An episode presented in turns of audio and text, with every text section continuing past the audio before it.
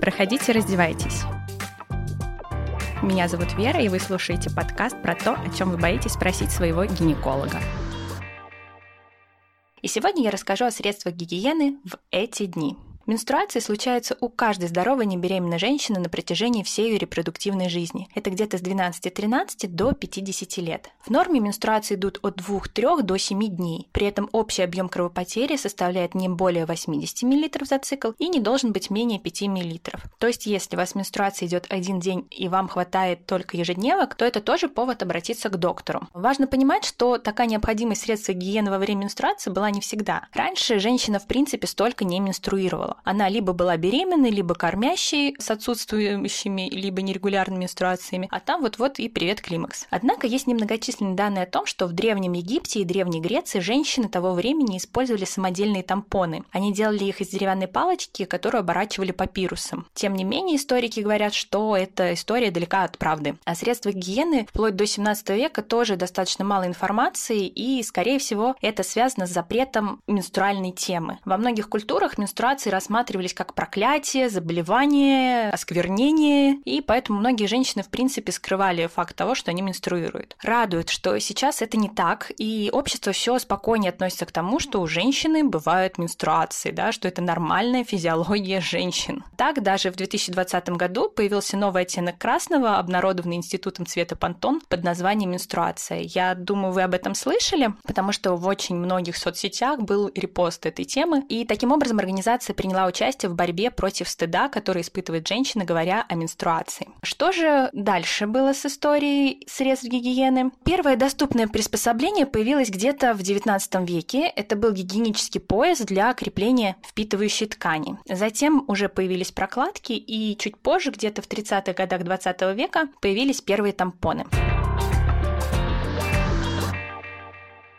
Начнем мы наш разговор, наверное, с прокладок, так как они все же были первыми. А каким прокладкам отдаем предпочтение? Если мы выбираем между многоразовыми и одноразовыми, то лучше, конечно же, многоразовые. Если выбираем одноразовые, то критерий выбора будет не ароматизированный, не дезодорированный и прокладки, при отбеливании которых не использовался элементарный хлор.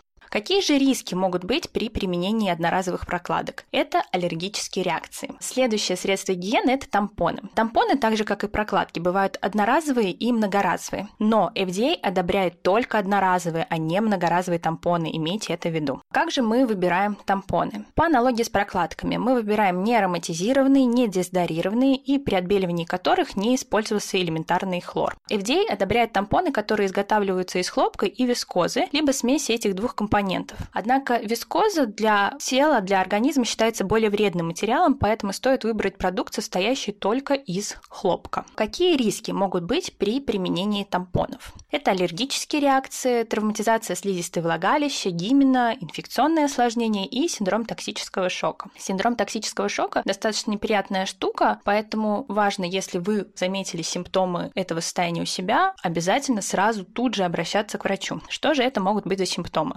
Внезапное повышение температуры, рвота, диарея, обморок, головокружение или сыпь. Более того, если эти симптомы возникли во время менструации или вскоре после нее, а вы пользуетесь тампоном, то перво-наперво вы должны удалить, извлечь тампон. Второе – это обратиться к доктору. Там уже доктора разберутся, что с вами делать. Как же правильно использовать тампон, чтобы минимализировать риск синдрома токсического шока? Во-первых, следовать всем обозначенным инструкциям на упаковке. Второе – мыть руки до и после после использования тампона. Использовать тампон только тогда, когда идут месячные. То есть, если у вас обильные слизистые выделения во время овуляции, и вы пользуетесь тампоном, это неправильно. Менять тампон надо каждые 4-8 часов. Никогда не стоит носить один тампон более 8 часов подряд. У меня был такой случай, когда пришла девочка с тем, что ей что-то мешает при половом акте, притом там уже где-то была неделя или 10 дней после окончания менструации. Когда мы стали смотреть, что же ей мешает, оказалось, она не удалила тампон. Эм, как бы вот.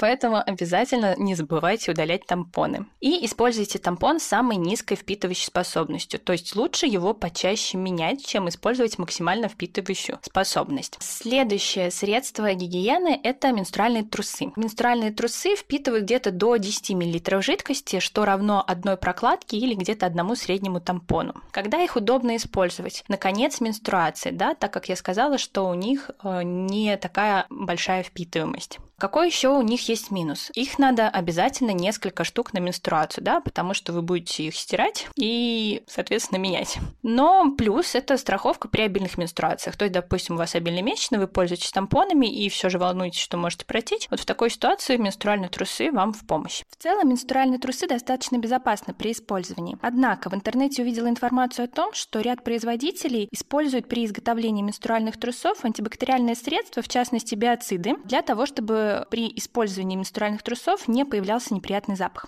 Биоциды достаточно токсичные вещества, которые могут приводить как к аллергическим реакциям, так и к нарушению микрофлоры. Есть предположение даже, что они могут угрожать репродуктивным функциям женщин. Вот в чем дело. Производитель имеет право полностью не раскрывать все вещества, которые он использует при изготовлении своего продукта. То есть таким образом вы, покупая, можете не знать, использовался биоцид или нет. Поэтому если вы видите, что на упаковке написано, что менструальные трусы обработаны обработанный антибактериальным средством, от такого продукта стоит воздержаться. Лучше использовать все-таки без антибактериального средства. Следующий очень популярный вариант сейчас становится, хотя история тоже у этого изделия достаточно давняя, это менструальные чаши. Менструальные чаши, как и тампоны, вводятся в влагалище, но кровь собирается в определенный сосуд объемом где-то от 10 до 40 миллилитров. И менструальную чашу следует опорожнять, согласно инструкциям производителей, где-то каждые 4-12 часов, но оптимально не более 6-8 часов носить менструальную чашу. В зависимости от э, менструальных выделений типа чаши, да, вы будете менять либо 6, либо через 8 часов. Доступны два типа чашечек. Это вагинальная чаша, которая обычно имеет э, форму колокольчика и помещается в влагалище, и шейная чаша, которая как диафрагма для контрацепции размещается вокруг шейки матки высоко во влагалище. Последняя используется на самом деле редко за счет того, что ее сложнее устанавливать. Менструальные чаши изготовлены из медицинского силикона, резины, латекса или эластомера. Могут служить где-то до 10 лет. Также существуют и одноразовые менструальные чаши. На данный момент зарегистрировано около 200 марок менструальных чаш. Поэтому, когда вы приходите к доктору и просите подобрать для вас оптимальную, не ждите на самом деле большой помощи, потому что знать все 200 менструальных чаш и как они кому подойдут, это сложно. Самый основной для вас метод выбора будет это метод проб и ошибок. Попробовали одну, а вот тут э, хвостик колется, а вот это неудобно стоит, а вот эта форма мне больше подходит, да, то есть это будет метод проб и ошибок. Но чем может вам помочь доктор при выборе менструальной чаши? Вы должны понимать, что, конечно, в институте никто не учит тому, как подобрать женщине менструальную чашу. Но доктор обратит ваше внимание, были роды или не было, э, объем ваших выделений, ваш возраст и расположение шейки матки. То есть все это будет учитываться при выборе менструальной чаши. И вот с помощью этих критериев доктор скажет, вот вам лучше посмотреть размер побольше или размер поменьше. Какую же выбрать менструальную чашу? Если вы видите, что на упаковке написано FDA одобряет, на самом деле FDA не одобряет и не запрещает менструальные чаши. То есть FDA разрешает менструальные чаши. Поэтому не ведитесь на вот это слово FDA одобряет, да, одобренный FDA. Это не так. Это маркетинг, это рекламный ход. То есть FDA просто разрешает продажу менструальных чаш на территории США. Какие же могут быть осложнения при использовании менструальных чаш? Самое страшное, чего мы боимся, это синдром токсического шока. На данный момент зарегистрировано 5 женщин с синдромом токсического шока после использования менструальной чаши. Лабораторные же исследования показали противоречивые результаты о возможности развития синдрома токсического шока, но клинические данные на людях, э, использующих чашки, э, до сих пор не выявляют причин для беспокойства. То есть, понятное дело, что женщин в мире уже достаточно огромное, это число мерится тысячами, десятками тысяч женщин, которые используют менструальные чаши, и всего 5 зарегистрированных случаев. То есть в целом риск низкий. Что же еще может быть как осложнение при использования менструальной чаши. Это протекание. Но в четырех исследованиях было проведено сравнение менструальных чаш, обычных прокладок и тампонов. И зарегистрированные протекания были аналогичными или даже меньше для менструальных чаш, нежели для прокладок и тампонов. Далее. Девочки часто боятся и спрашивают, насколько негативно влияет менструальная чаша на показатели микрофлоры влагалища. И вот исследования не показали какого-то неблагоприятного воздействия на микрофлору влагалища. Более того, в некоторых исследованиях было сообщено о снижении риска развития кандидоза при использовании менструальных чаш, нежели других средств гигиены. Помимо этого, также возможно аллергические реакции, сыпи, в частности, да, у женщин с аллергией на латекс мы, конечно же, скажем, что ей нельзя использовать латексную менструальную чашу.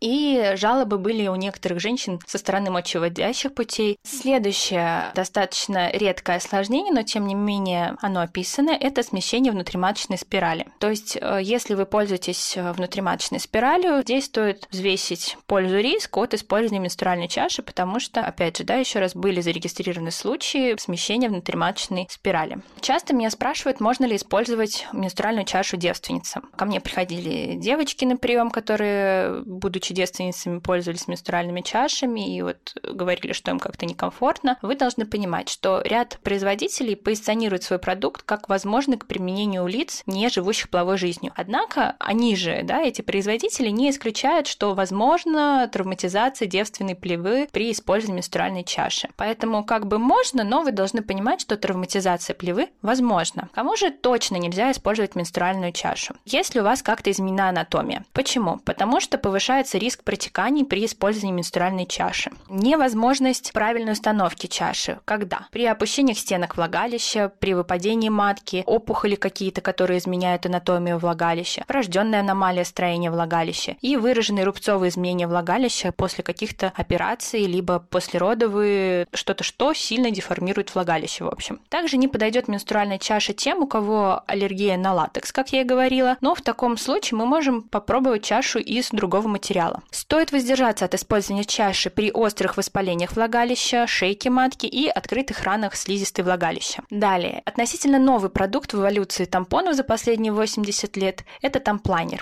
Его разработал гинеколог вместе с технологом по пошиву одежды. Тамплайнер представляет собой что-то промежуточное между тампоном и прокладкой. Он состоит из трех частей. Первая часть – тампон из э, биоразлагаемого хлопка, вторая часть – мини-прокладка, также из биоразлагаемого хлопка, и третья часть – это аппликатор, который их соединяет из тонкой медицинской пленки. Касаемо органического хлопка, если мы обратимся к Википедии, то мы увидим, что органический хлопок это означает не то, что выращен без пестицидов и гербицидов.